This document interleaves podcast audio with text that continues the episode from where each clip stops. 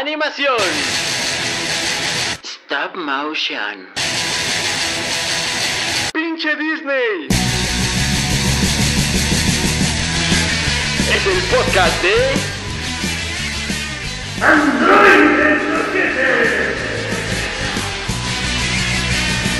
Con sus soquetes de confianza, Ampersand, Patio y Rorro.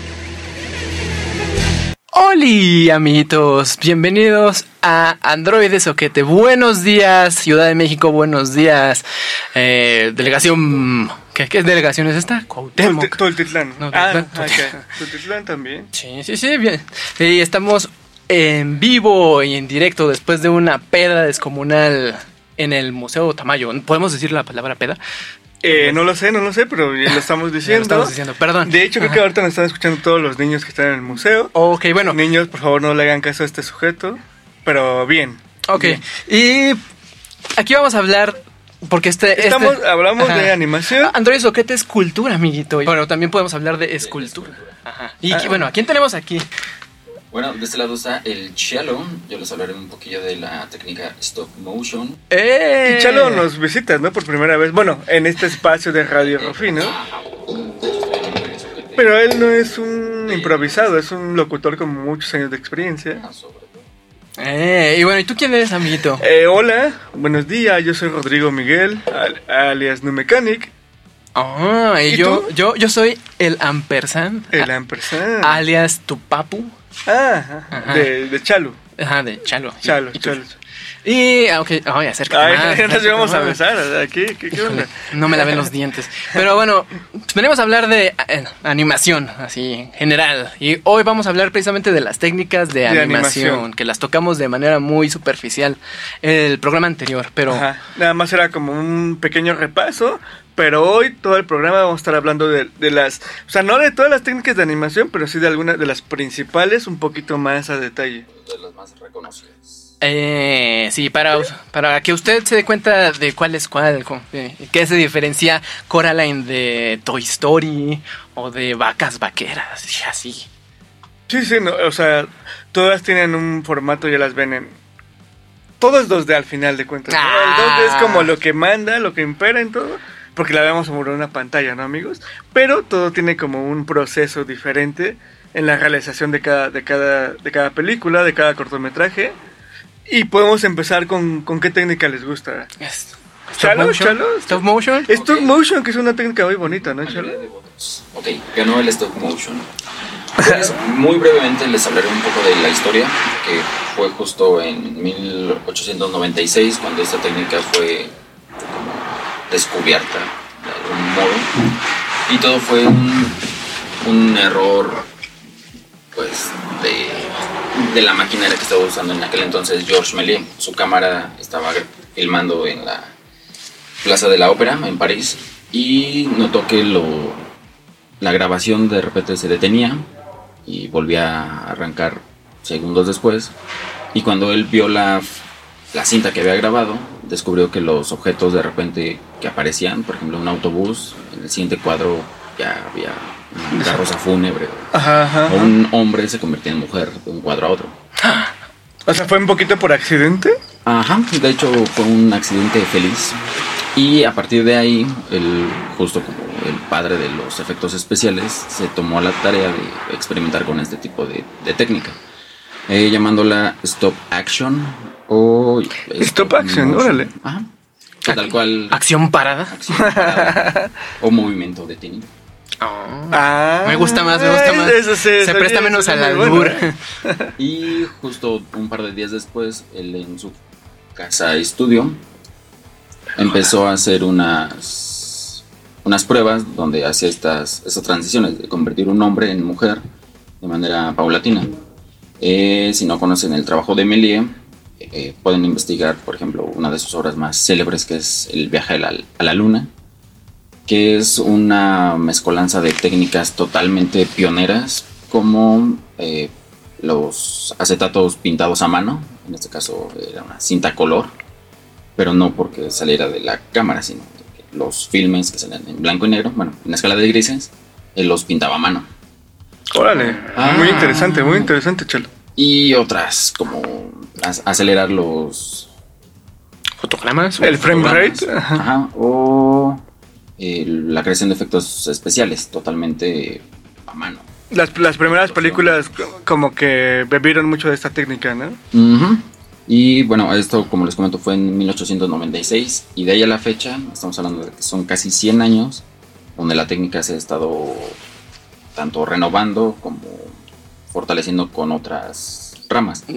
En Se complementa, En ¿no? tiempos más recientes, justo el complemento del CGI o los gráficos generados por computadora con otras técnicas como animación 2D o, o live action, en este caso cuando se, se utilizan a las mismas personas como personajes. Ah, ¿eso cómo se llama? Se llama pixilación. O, o sea, es como una persona es un puppet de stop motion. Ajá. Y de hecho, bueno, ahora ya hablando bien en términos de qué Ajá. ¿De ¿Cómo se define? Ajá.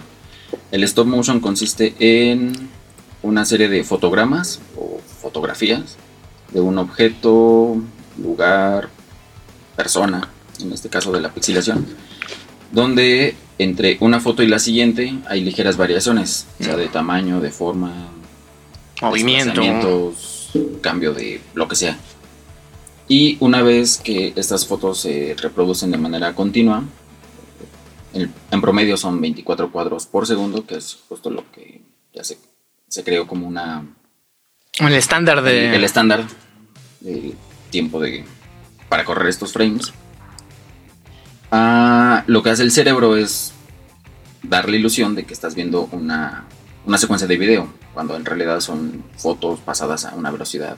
Lo que vimos, de hecho, la semana pasada, Chalo. La persistencia. La persistencia retiniana, ¿no? Ah, qué ¿Que hubiera escuchado Android de Soquete? Ah, lo sé. Pero es para reafirmar, Reafirmar muchacho. los conocimientos pasados. Entonces, Y hoy por hoy, eh, bueno, ah, también es- esta, esta técnica ha tenido un montón de aplicaciones, tanto cinematográficas, series de televisión, comerciales eh, y de todo. Y uno de los ejemplos como más comunes o recurrentes para que la gente la identifique, de inicio la gente piensa luego luego en Pingu, por ejemplo, Mm, esa serie animada del canal 11 de No, hace no. mucho- ya eh, 20, 30 años, ¿no? más o menos. Más o menos, sí. Y ejemplos más recientes, Chalo, como de stop motion. Pues el año pasado, justamente con Isla de Perros, que Ah, ya. estuvo nominada al Oscar De Anderson, de ¿no? Wes Anderson. Anderson. Es como el ejemplo más reciente a nivel comercial, pero también podemos señalar que a nivel nacional se están generando por lo menos un par de largometrajes en stop motion, uno del lado de, cráneo. de cráneo. Cráneo Es- Estudio. ¿Recuerdan cómo se llama? Ah, no, algo del Fénix. ¿es? No. Ah, no. No, ese es el de, Ah, ok. so- de fantasmas. Cinema Fantasma. Cinema Cinema fantasmas. Bueno, sí. Te- tenemos varios estudios de, animación. De hecho, en México, tiene como mucha tradición y lo, de lo más destacado en animación es stop motion. O sea, está Cinema Fantasma, está Cráneo, que Cráneo también también va a ser creo que el, el intro de Pixel Art, ¿no? Que es un festival de animación que se lleva a cabo en septiembre, de los más importantes de en- México. En Cuernavaca. Y las chicas de Casiopea, Casiopea que también. también ya tienen larga trayectoria en muchas técnicas de animación y su trabajo más reciente que podrán ver próximamente en un festival eh, dedicado Al stop motion. al stop motion ¿Cómo se llama? Eh, stop motion MX Ah. y de hecho se lo pueden buscar en las redes Ya tiene varios años, ¿no? Llevándose a cabo el... De hecho es un, un festival dedicado 100% a esta técnica de animación hay otros festivales donde se abarca de todo tipo de técnicas pero para stop motion en México es el único. Y la tanto el cartel como la el intro del festival lo están desarrollando justo las chicas. de Ah, Casiopea. Casiopea, órale, Ajá. chido. El 16 de julio es la rueda de prensa, que es cuando ya se va a- Que igual ahorita estamos ya mencionando algunos de los, de los estudios de animación en México, que va a ser un poquito del de nuestro siguiente tema, en el siguiente capítulo, ¿no? La animación mexicana. En México. En nuestro Y México. justo si quieren conocer más trabajos de stop motion, busquen los trabajos de... eh, si les gusta la parte muy experimental, están los hermanos Kwai, Ah, sí, sí. Ray, Harry.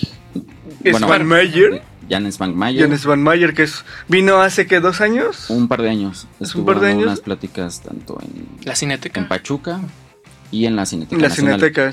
Que sí es como una de las leyendas de la animación. O sea, sin importar la técnica. O sea, ese compa es Tanto leyenda viviente, ¿no? Ajá, sí, sí, sí. Conceptualmente es, es un dios. Sí, es de los mejores. ¿no? Vamos con Rolita ahora. Eh, vamos a tener una bonita Una- pausa musical.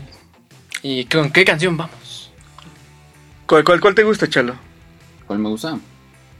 Ah, pues justo Ballroom Blitz de Sweet. Venga. A ver, vamos a escuchar.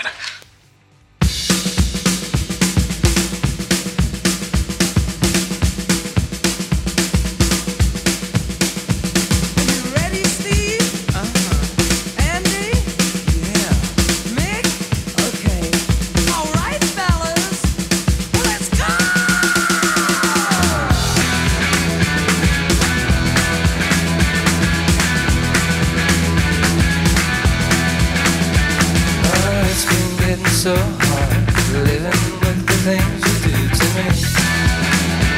Oh, my things are getting so strange. I'd like to tell you everything I see. Oh, I see a man at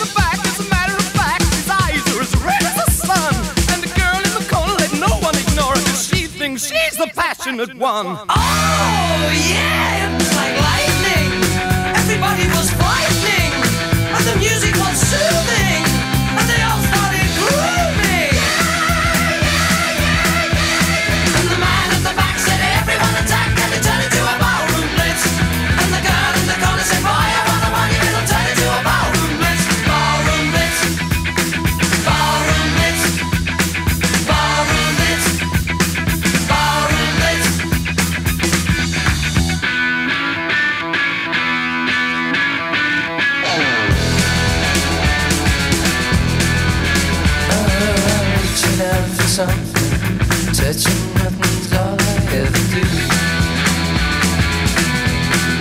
Oh, I softly call you over you. There's nothing left of you. Uh-huh. The man at the back is ready to crack as he raises his hands to the sky. And the girl in the is everyone's. She kill you with a wink of her eye.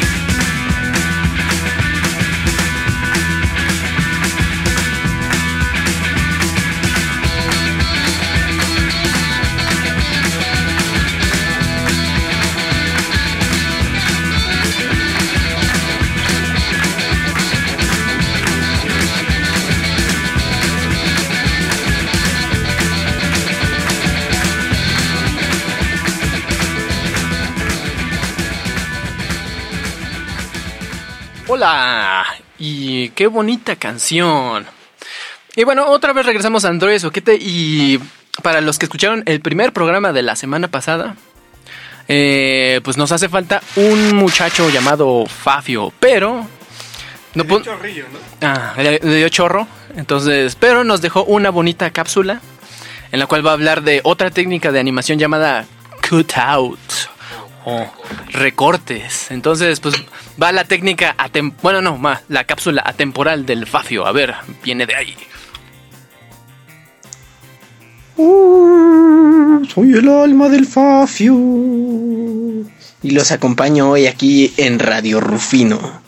Y, bueno, amiguitos, pues con la noticia de que tengo que ausentarme un par de días de, de, eh, Radio Rufino con Android de Soquete, pero les voy a estar regalando estas hermosas cápsulas. ¿Y de qué va la de hoy? Va de Cutout. No, el festival no, pero también hablaremos del festival Cutout. Este, vamos a hablar de Cutout como una técnica de animación derivada de un bonito ejercicio de marionetas llamado sombras chinescas, que es una de las de las formas de animar marionetas más viejas que existe y proviene de la China antigua. Ya hablamos de esto alguna vez en el podcast y en el programa pasado también. Este, el cutout consiste en animar cuadro a cuadro eh, recortes o siluetas de personajes y ambientes. Eh, también hay otro derivado que es el collage libre, que este es un poco más caótico, un poco más experimental. Eh, ¿Cómo se hace el cutout? ¿Cómo? ¿Cómo se hace? Y como ya veremos después, el, el cutout tiene un parecido con la animación stop motion, ya que se van haciendo esta especie de marionetas y con recortes ya sea de papel. Ahora también se utiliza vidrio, acrílico y también está su variante digital en la que en la que existen estos recortes sobre pues material gráfico ya editado en computadora vectores, eh, dibujos, eh, escaneos, fotografías incluso. Mm, esta técnica de animación es, es muy vieja. Sus exponentes principales han sido, por ejemplo, nuestra querida Lotte Reigneger quien hizo este, incluso largometrajes. Largometrajes en esta técnica que es un poco mm, trabajosa. Lleva mucho mucho trabajo, mucho mucha dedicación. Su, creo que la, la mayor película del lote es Las aventuras del príncipe Ahmed de 1926, que es, de hecho está tan basada en las sombras chinescas que está este son solo siluetas animadas sobre fondos monocromáticos. Eh, Lotte jugaba además también con transparencias, lo que hacía que tuviera cierta Profundidad. Exacto, profundidad. Gracias, este alma del Rory. El público me ayuda aquí con, con esta bonita cápsula. ¡Uh! También la semana pasada hablamos de, del primer largometraje animado hecho por Quirino Cristiani, que es este el apóstol. Esta es todavía más vieja, fíjense, es de 1917. Eh, lamentablemente, también lo dijimos la vez pasada, no se conserva ninguna copia de esta de este largometraje porque pues tenía sus, su inclinación política y a la al mando político de Argentina en esos momentos hay un, un fantasma chocarrero por ahí este pues no le latía la visión de de Quirino Cristiani de, del ambiente político de esa época eh, uno de mis, de mis animadores favoritos es este. Bueno, en esta técnica. ¿Quién es? ¿Quién es? ¿Quién es? ¿Quién es Chalo? Ah, no sé. Terry Gilliam. Terry Gilliam. es Terry Gilliam.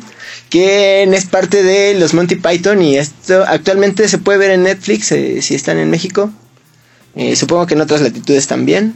Todas las secuencias animadas que hay en, en esta en esta serie o en esta sí es una serie de sketches de humor. Ajá. Eh, están animados por Terry Gilliam, quien utilizó fotografías coloreadas, collage, dibujos originales. Y lo que hacía este hombre era poner este poner los recortes, moverlos, pero para que para hacer un registro mejor ponía un vidrio encima y los fotografiaba desde arriba. Esto ya es por ahí de los 70 ¿no? Ahí así, por ahí así de los 70 También son los créditos iniciales de las películas. hace los créditos iniciales de las películas de Monty Python. Y hablando de créditos iniciales, tenemos a uno de los de los padres también del motion graphics que utilizó esta técnica llamado Saúl Bass, de quien tenemos un programa completito en nuestros en nuestros podcasts de YouTube. ¿Cómo Eh, se llama? Saúl Bass. No, pero el podcast. El podcast se llama Android Saquete Saúl Bass. Eh, él, él era este diseñador gráfico y decía que lo- los créditos iniciales de las películas eran bastante eh, tediosos y aburridos, lo que hacía que la gente pues no les pusiera atención o se fuera de las salas cuando terminaba la película.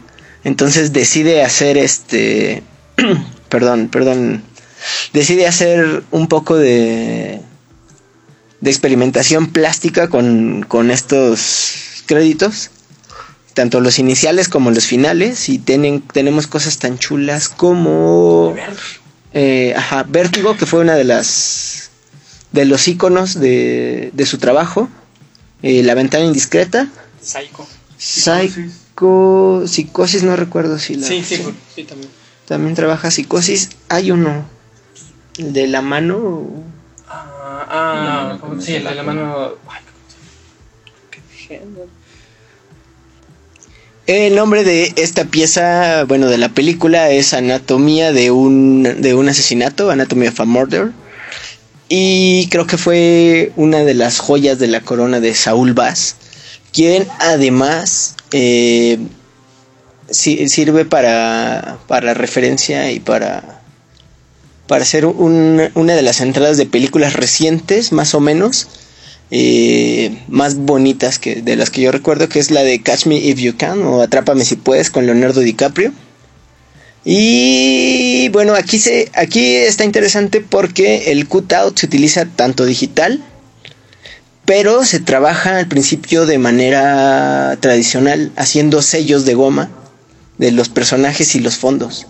Porque el señor este, Spielberg, que es el, el director de la película, dice que él quiere hacer algo basado en el trabajo de, de Saúl Bass, pero que no quiere que lo haga un estudio, sino que lo haga un artista. Quiere que se sienta la mano del artista, así que contrata a dos personas que son Florence Degas y Oliver Kunzel, quienes se dedican a hacer este, esta introducción a la película eh, para darle este feeling eh, de, de trabajo a mano, cutout, pero pues utilizando la tecnología actual eh, ya se logra algo mucho más, más este, logrado que lo que podía hacer Saul Bass con recortes de papel y una cámara con filmes.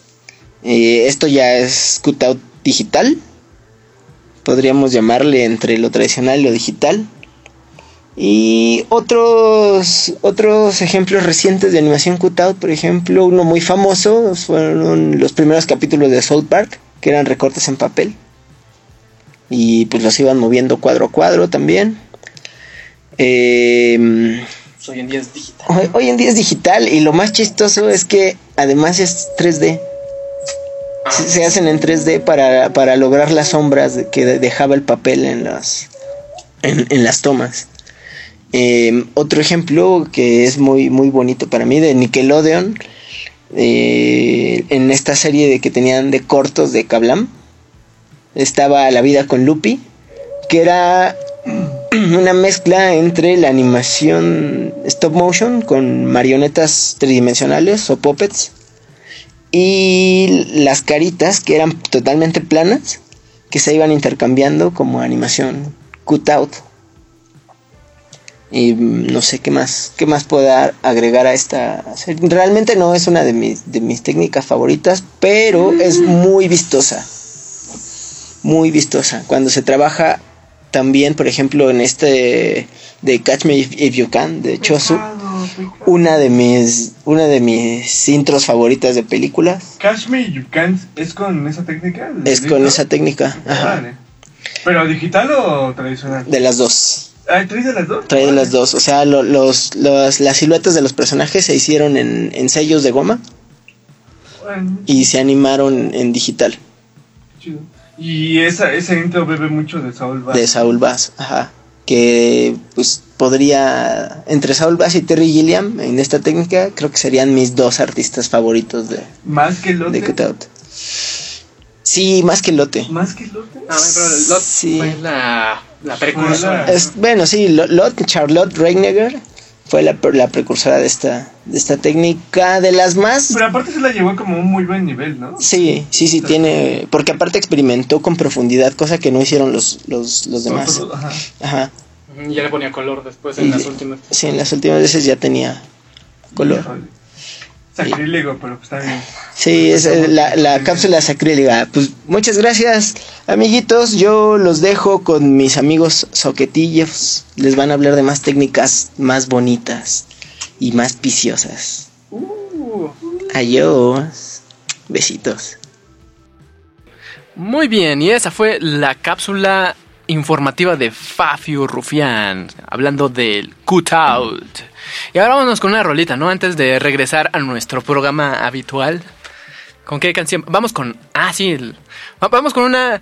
Un, una- un video musical Clásico. clásico. de la animación, aunque a ti te duela porque es en. ¿Cómo se llama? Eh, ah, ¿Rotoscopia? Rotoscopia. Escopiado. Un poquito, o sea, pues sí. Pero bueno, se llama la banda Ajá y es la canción de Take On Me. Eh, un clásico, Ajá. venga. Venga, a ver. Take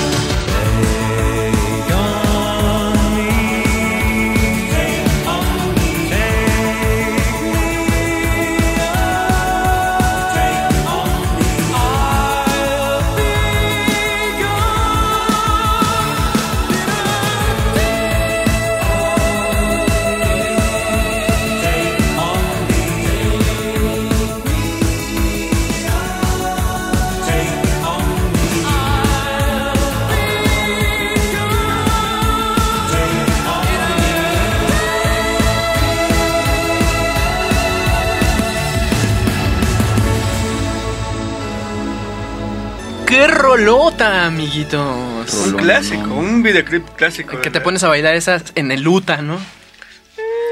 Para los jóvenes como tú, no sé, Ah, seguramente. a los Pero ahora ya este, platiquemos de la técnica de animación por antonomasia, o sea, el 2D, o sea, la técnica que le dio realmente las bases a todas las demás técnicas.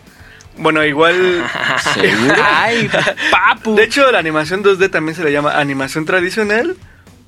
Y el hecho es que de alguna manera como que sentó todas las bases para toda la animación. O sea, a través de la animación 2D que se crearon como lo, que- lo que se llaman los 12 principios de la animación.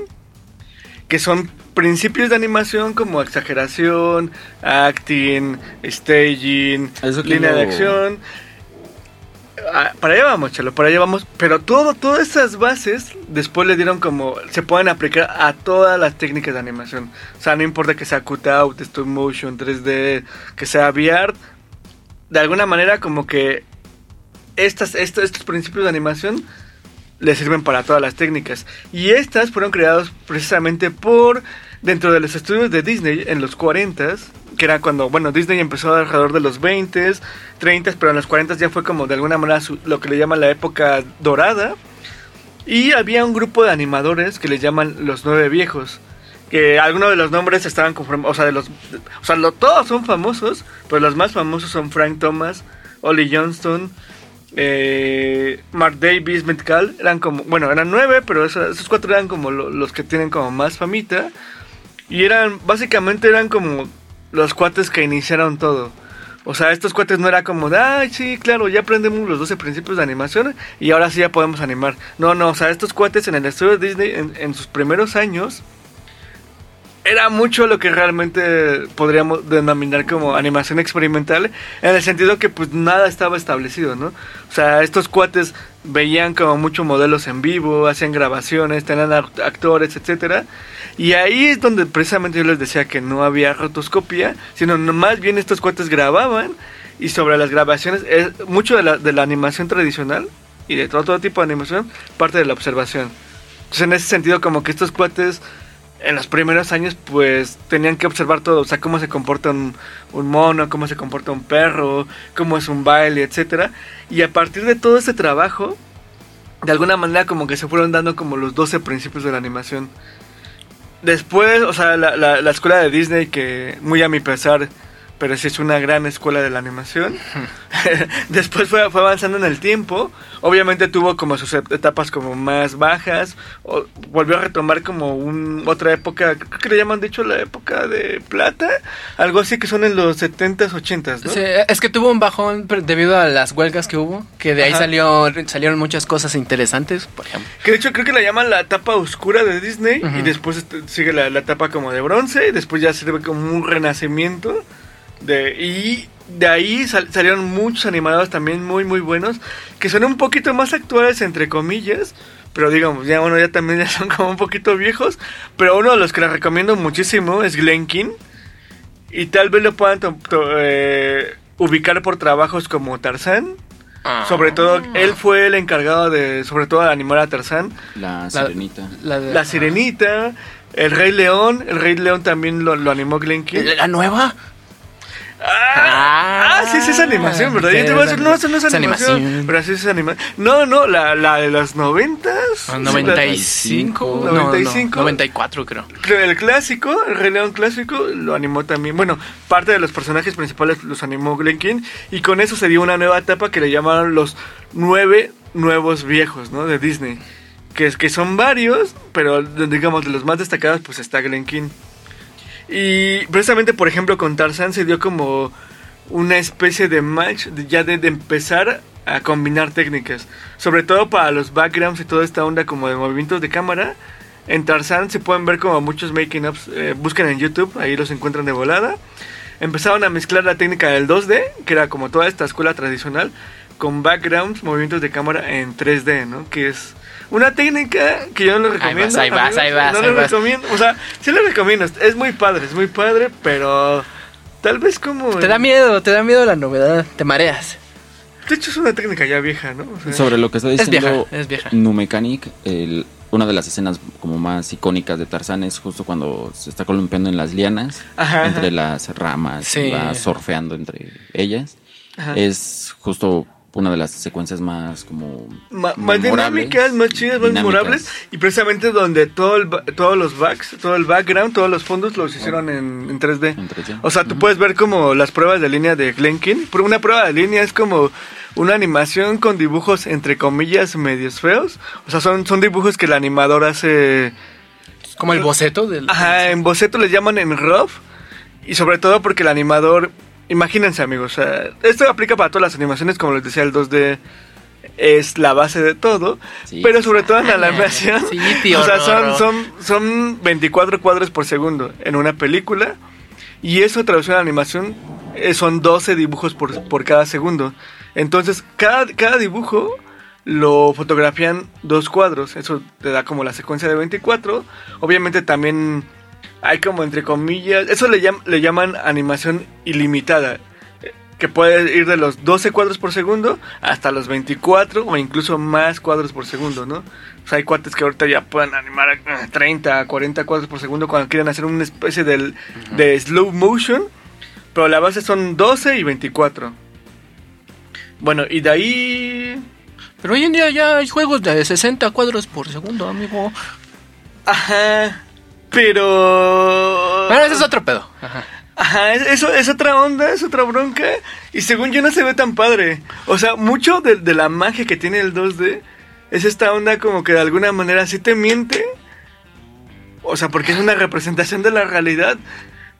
Pero, mucho, por ejemplo, lo, lo ten- tenemos como esta, esta controversia, ¿no? Con la nueva película del Rey León, que es un pedo hiperrealista y todo, en 3D, sigue siendo animación, pero de alguna manera como que pierde mucho de la magia, ¿no? Que Sí. podemos encontrar. La expresividad de los personajes no la ves Sí, en esto. exactamente. Y que aparte la quieren vender como una película Live action.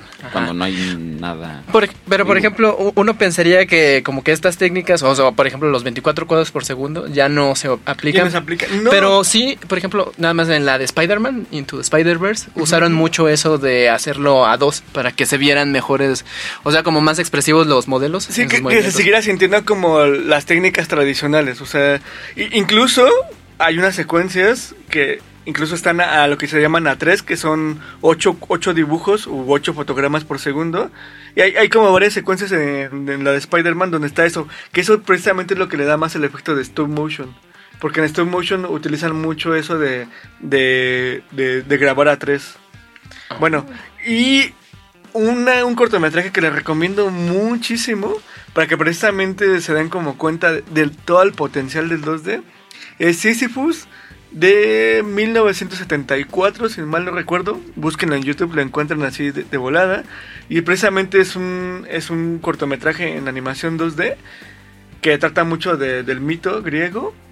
Pero si también siguen aquí buscando un poquito más en YouTube, lo pueden poner así como Sisyphus 2D contra 3D. Y ah, ah, hubo un cuate que hizo un, este, un ejercicio de reproducir varias- algunas de las secuencias de este cortometraje, pero en 3D. Y ahí es donde te das cuenta un poquito como de... Pues de los pros y de los contras de cada técnica, ¿no? O sea, de repente uno se podía como mucho las sombras, todo el volumen, etcétera, etcétera. Pero en el cortometraje ori- original lo que tiene es como mucho esta estilización y donde puede de repente el personaje puede ser una línea, pero esa línea es muchísimo más expresiva, bueno, a- a- al menos al modo de ver y de los amantes del 2D, que de repente un modelo hiperrealista con un montón de sombras, ¿no? Y ot- otra, otro de los que les recomiendo como ya de exponentes más, más actuales de la animación 2D, bueno, actuales pero no tanto, también ya está como viejito, es Bill Plimpton, que de hecho estuvo en México hace aproximadamente unos cuatro años. Él es una animación, una leyenda de la animación. Lo pueden topar por muchos trabajos que hizo en los 90, sobre todo había hacía como cortinillas para MTV. Ujú. Toda esta onda tiene muchos cortometrajes, tiene varios largometrajes también. Galardonados incluso. Eh, A nivel mundial. Sí, de hecho, él, él empezó muy tarde en la animación. Él hacía como mucho cartón político, era, era más ilustrador. Pero después de lo. eh, como a los 32 años empezó realmente con la animación.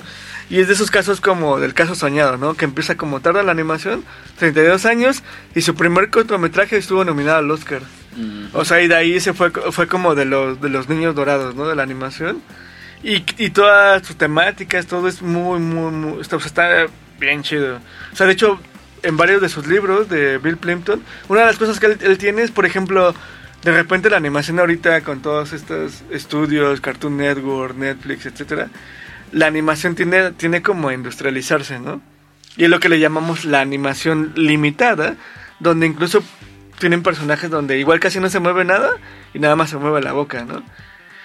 Bill Clinton es todo, o todo lo contrario, o sea, todos sus personajes son como muy expresivos, hay un buen de movimientos de cámara, etcétera. Chequen todo su trabajo. Y otro también de mis favoritos, que es un galardonado, galardonado del Oscar en el, en el- precisamente el año 2000 con su cortometraje eh, Padre e Hija, Fa- Father and Daughter. También lo encuentran en YouTube sin ninguna bronca. Y es un ¿Cómo se llama? es Michael Ludwig de Witt. Es un holandés, inglés. O sea, es como holandés, pero vive como mucho en Inglaterra, mucho, mucho así. Y este cuate también, entre comillas, pues no, no es que haya empezado como tarde en la animación, pero más bien como que empezó a tener renombre ya, ya muy viejo. Bueno, no muy viejo, pero ya como 50 años. Él es un maestro de animación que todo el tiempo estuvo como haciendo como cierto tipo de cortitos. Había tenido dos cortos antes de, de padre e hija que no había, o sea, habían tenido como cierta relevancia, pero no la que él quisiera. Y él como que en un- alguna de las entrevistas de hecho platica, ¿no? Como, si ya con padre e hija no la armo, ya...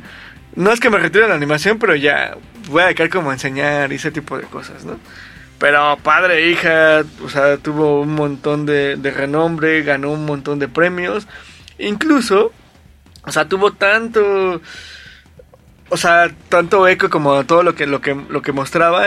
Para mí, por ejemplo, es como uno de los cortometrajes perfectos, ¿no? O sea, tiene todo lo que un corto, al menos yo quisiera como que tuviera, ¿no? Y tanto así que cuando lo vieron precisamente otras leyendas de la animación como Hayao Miyazaki y Isao Takahata, se quedaron tan sorprendidos que dijimos, alguna vez queremos hacer algo con ese cuate, con ese director. Tiempo después le escribieron un mail a este cuate, él no se lo creía, recibió un mail de, de Studio Ghibli, de, de Miyazaki, de Takahata, como diciendo que admiraban su trabajo. Y de ahí nació también otro, lo que para mí es una de las mejores películas de animación en 2D, y que, que es como muy tradicional, que se llama La Tortuga Roja. Que de hecho tenemos un especial en Android Soquete. En el que tú hablas Ah, el sobre hablo la sobre- simbología. Sobre la simbología de, de la tortuga roja, que por favor véanla, o sea, es una joya, una obra maestra, creo que de la animación. ¿Del 2017 o del 16? 16, Ajá. desde Estuvo 2016. nominada al Oscar y ganó. No, no, No. ganó, No, porque obviamente, no, o sea, era demasiado grande Pero para sí los que- estuvo por lo menos en la Sí, y bueno, y ya para finalizar un poquito sobre esta técnica 2D, obviamente a todos los que les gusta el anime, pues el anime todavía en estos días, o sea, sigue, toda su producción es muy, muy tradicional. O sea, ellos, o sea, obviamente hay como, hay como producciones entre comillas más actuales donde se usan ya como más la computadora, más las, Berserk. más las tabletas, e- etcétera. Bueno, ahí ya utilizan ya 3D que está horrible, pero la- me atrevo a decir que el 90% de la producción del anime se sigue haciendo con papel y lápiz, o sea, hay pruebas de línea, hay un director que las corrige, etcétera, y todo, el- todo el flujo de, de la animación de la línea de trabajo sigue siendo como muy muy tradicional. Y algo de lo que tiene mucho el anime es que precisamente se le achacaba antes muchísimo porque el anime no es tan viejo. O sea, si, recordamos, Disney empezó como en los 20 tuvo su en los 40 pero realmente el anime, sus primeros inicios estuvieron como en los 60 De hecho, hay un documental que les recomiendo much- muchísimo que es del maestro de, de Miyazaki y Takahata. Que. mm, Se me olvidó su nombre, pero se los vamos a poner por ahí. Pero lo pueden buscar así como maestro de Miyazaki. En el cual él platica muchísimo cómo en los 60 se dio como todo este auge. Y estos cuates obviamente no, no tenían nada de información, ¿no? Muchos de los libros que ahorita conocemos nosotros como para aprender animación 2D, estos cuates ni siquiera los entendían, pero copiaban todos los ejercicios. Y bueno, y de ahí surgió como toda la, la escuela del anime, ¿no? Y que ahorita tenemos hasta nuestros días, que es como tiene mu- mucho auge. Bueno, Sale Pikachu. Pikachu. Y así. eh, hay, hay otras cosas. De hecho, por ejemplo, creo que creo que ya en julio ya estrenan Evangelion en Netflix. Ya está ahorita, ya la Ahí pueden está. ver. Ajá. Que Pero- bueno, es una recomendación que les damos. Pero bueno, Vamos con una rolita, ¿no? el 2D es súper extenso. Ya, pero ya, aquí ya. le vamos a parar un poquito para bien hablar a otros temas feos. Pero ahorita vamos con una rolita que se llama Rocket for me. nada más y nada menos que Rocket for Me. Sí, ¿no? Pues tú la- De cara, Caravan Palace, comenzamos. The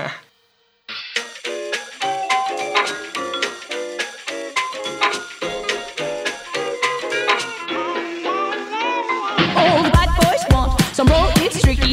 And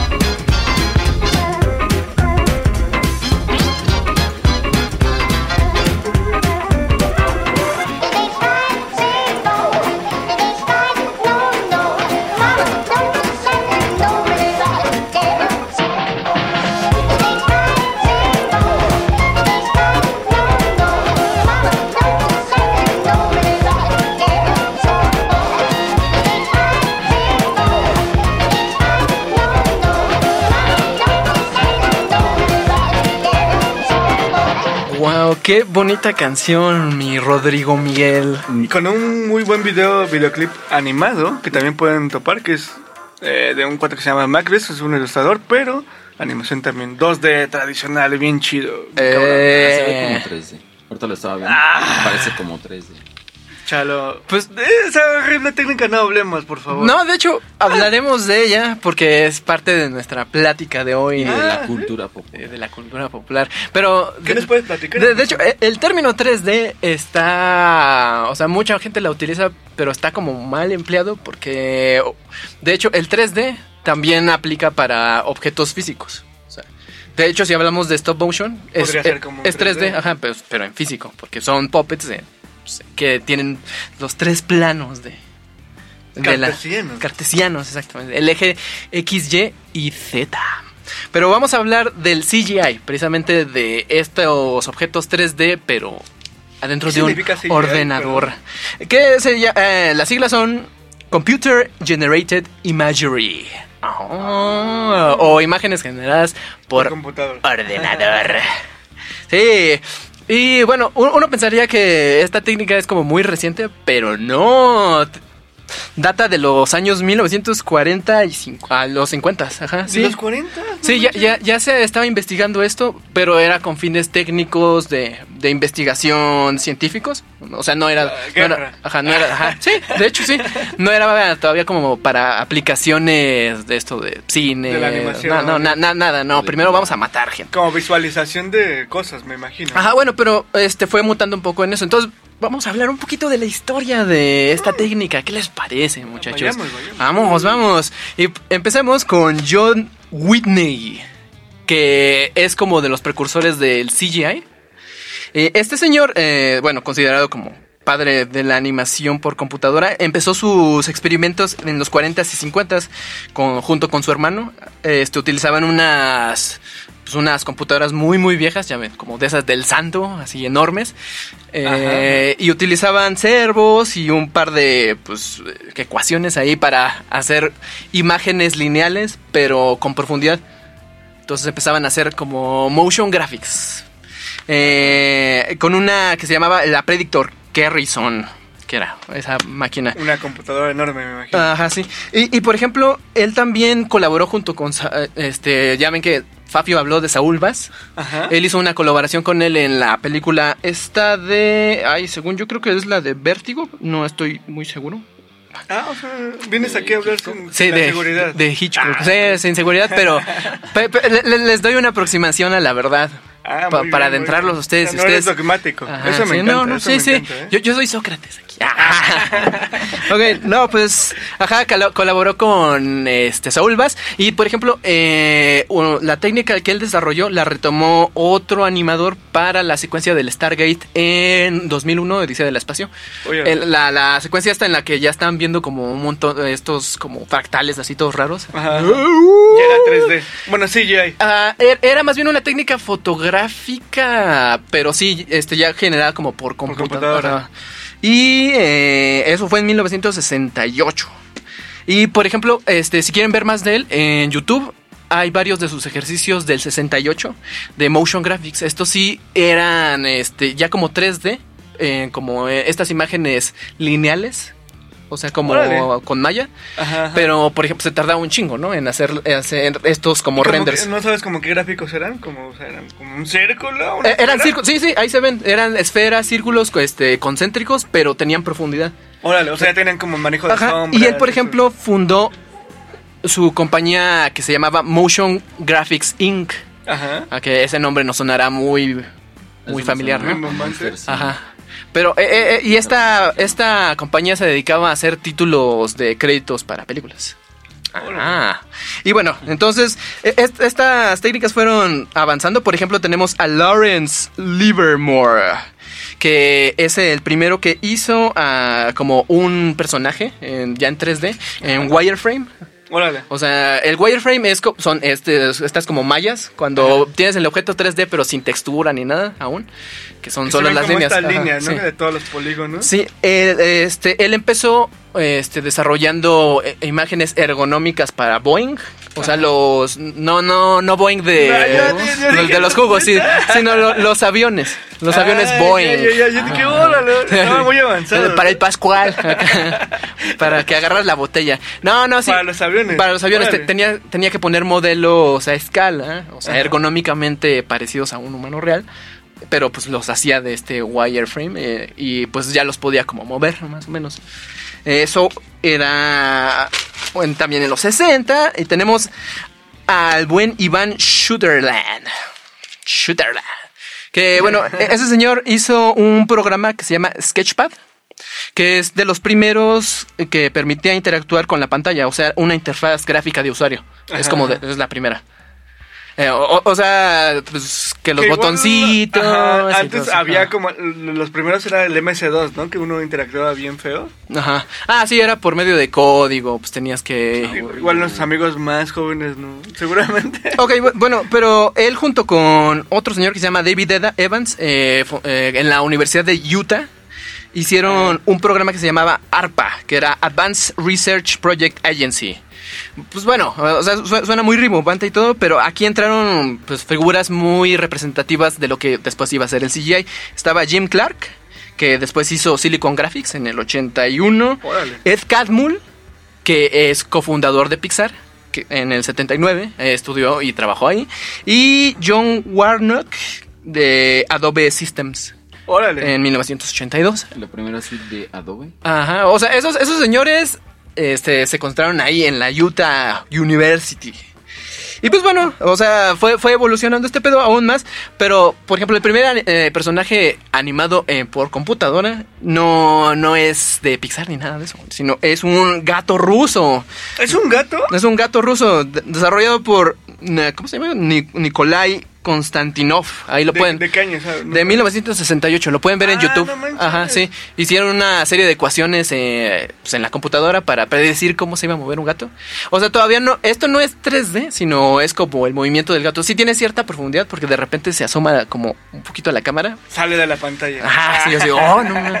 Pero pues ya ves, como en aquel entonces, to- todo monocromático. Órale, sí, eh, la neta yo no tenía ese dato, yo, yo lo tenía del setenta y tantos, para el Ah. que había visto que era como una cara y una mano. Sí, ¿no? te refieres. muy creepy, ajá. Te refieres a Computer Animated Hand del 71. Ah, sí, sí, sí, sí. que es precisamente del Ed Catmull y de Fred Park. sí. Este, hicieron una serie de pruebas eh, en, eh, de una mano en 3D y de una cara. Un rostro. Pero, eh, o sea, ya aplicado en la, ya en las películas, para. la primera película que integró esto en CGI, bueno, este, pues como eh, objetos CGI, Ajá. o sea, como la cara y la mano, fue la, o la, secuela, la secuela de Westworld, pero se llamaba Future World. Ah, Del setenta y tantos. Del ¿no? 76. Ajá. Ahí están viendo en unas pantallitas una mano en 3D y según que están clonando un ser humano y así. Y bueno, a ver, nada más, vamos más adelante. La primera secuencia en CGI. Ah, sí, mira, este es el gato de Konstantinov. Ajá, la primera secuencia en CGI es de el efecto Génesis de la ira de Khan de Star Trek de 1982. Para nuestros amigos frikis regocijados porque le ganaron a Star Wars. Y este era un, el primer minuto este, CG. Que era una secuencia en la que un planeta muerto regresaba a la vida. Entonces la cámara va, va avanzando y vamos viendo este planeta muerto y se va generando un océano, plantas, montañas, se va recubriendo todo con vegetación. 100%. Ajá, y, y esto era tecnología de 32 bits, este, efectos de partículas y de fractales. Y pues bueno, pues esto fue evolucionando cada vez más, este, con Tron, por ejemplo, en 1982, o este, Abyss, o El secreto del abismo, del 89, me parece, eh, en la que James Cameron ponía un tentáculo de agüita y había un morph de una cara. Y algunos ejemplos como más actuales de... Ah, pues, pues mira, podemos hablar de lo, de las dos películas que revolucionaron todo, así como en cuanto a efectos y también en animación, que sería una Jurassic Park. Ajá. Que a partir de Jurassic Park, eh, híjole, fue un putazo para el. ¿Un qué? ¿Un qué? Ay, perdón. Un- un- un bueno, Un batazo. un batazo, Un sí, batazo. un batazo para los efectos especiales, fotorrealistas. y, eh, y después Toy Story en el 95, que fue la primera, el primer largometraje. Fue otro putazo, ¿no? Ajá, sí, en Batazo. CGI. Otro batazo, amigo, Ajá. otro batazo. Ajá, y, y de ahí en adelante el resto es historia, amiguitos. O sea, me, me da curiosidad porque el 3D es tan horrible que le tuviste que hacer CGI, ¿no? O sea, muy, muy bien. Nah, muy bien, nah, nah, muy sí, bien. sí, Muy bien, muy bien, CGI. amigos. O sea, es nada más con lo que quería. Yo, yo nada más. El 3D tam- Aportar, ¿no? también es stop motion, 3, 3D es stop motion. Digital. Ajá. Digital, Sí. Y, de hecho, ya estamos por acabar. Ya, ya no están diciendo que- Ah, sí, este, este- tiempo ya Que está- están corriendo de Radio Eh, Rufino, esto o sea, es no hay, censura. una- no hay libertad de expresión aquí. ¿Qué pasó? No, no, no. No, pues mira, vamos a hablar ya después mejor de México, ¿no? De nuestro México. Hablemos del panorama Digerido. nacional. En el siguiente programa vamos a hablar un poquito sobre eso. Sobre las mafias, ¿no? Que están Ah, imperando las en nuestro México, las, las, las mafias del poder. Animadores Ah, fifí. Ah, sí, sí, sí, sí. Esos que les dan las becas. Ah, no, no es qué bueno que se va a acabar con la 4T esto. No, pues muchas gracias por escucharnos aquí en, Radio Radio Rufino y por el espacio. Gracias por la invitación. No, no se olviden, estamos también los miércoles por YouTube. Pueden- ¿Miércoles o jueves? Cenamos de... Eh, los miércoles es como la, la, la idea. El día a veces chido. fallamos, pero los miércoles nos pueden escuchar nuestro podcast por YouTube a alrededor de las nueve y media de la noche. Mm, Como androides o que te busquen. Ruido de Soquete en todas las redes sociales, en Facebook, en Instagram, YouTube. YouTube. Y, pues ya. Y así. Y. Pues los esperamos la siguiente episodio. Pues vamos, Con- acabemos con una rolita, ¿no? ¿Con cuál vamos? Vamos Ah. con Do the Evolution, ¿no? A ver. De Venga. Pearl Jam de los 90. Que aparte chequen también el, el videoclip. Le estamos, le estamos recomendando canciones con videoclips Chulos. animados. Animados, buenos. animados. No estaba animada. Ajá. Ah. Bueno, pero esta es de Pearl Jam. No me acuerdo qué disco era. Eh, y con No, todavía no. No, todavía men. Sa- No, ya. Vamos. Eh. No, no, Ah, todavía no. todavía, to- todavía no la tienen aquí, pero, o sea, ¿qué, qué pasa? Aquí ¿Qué? no, no, no puede ser, amigos. Podemos. Ah, Ok, bueno. sigamos hablando del No, ahora, ahora sí, ahora sí ya. Ah, ya, ahora ya no. No, ¿qué pasó, amigos? Pues ahora sí vamos. Adiós. Nos, nos esperamos. Bye.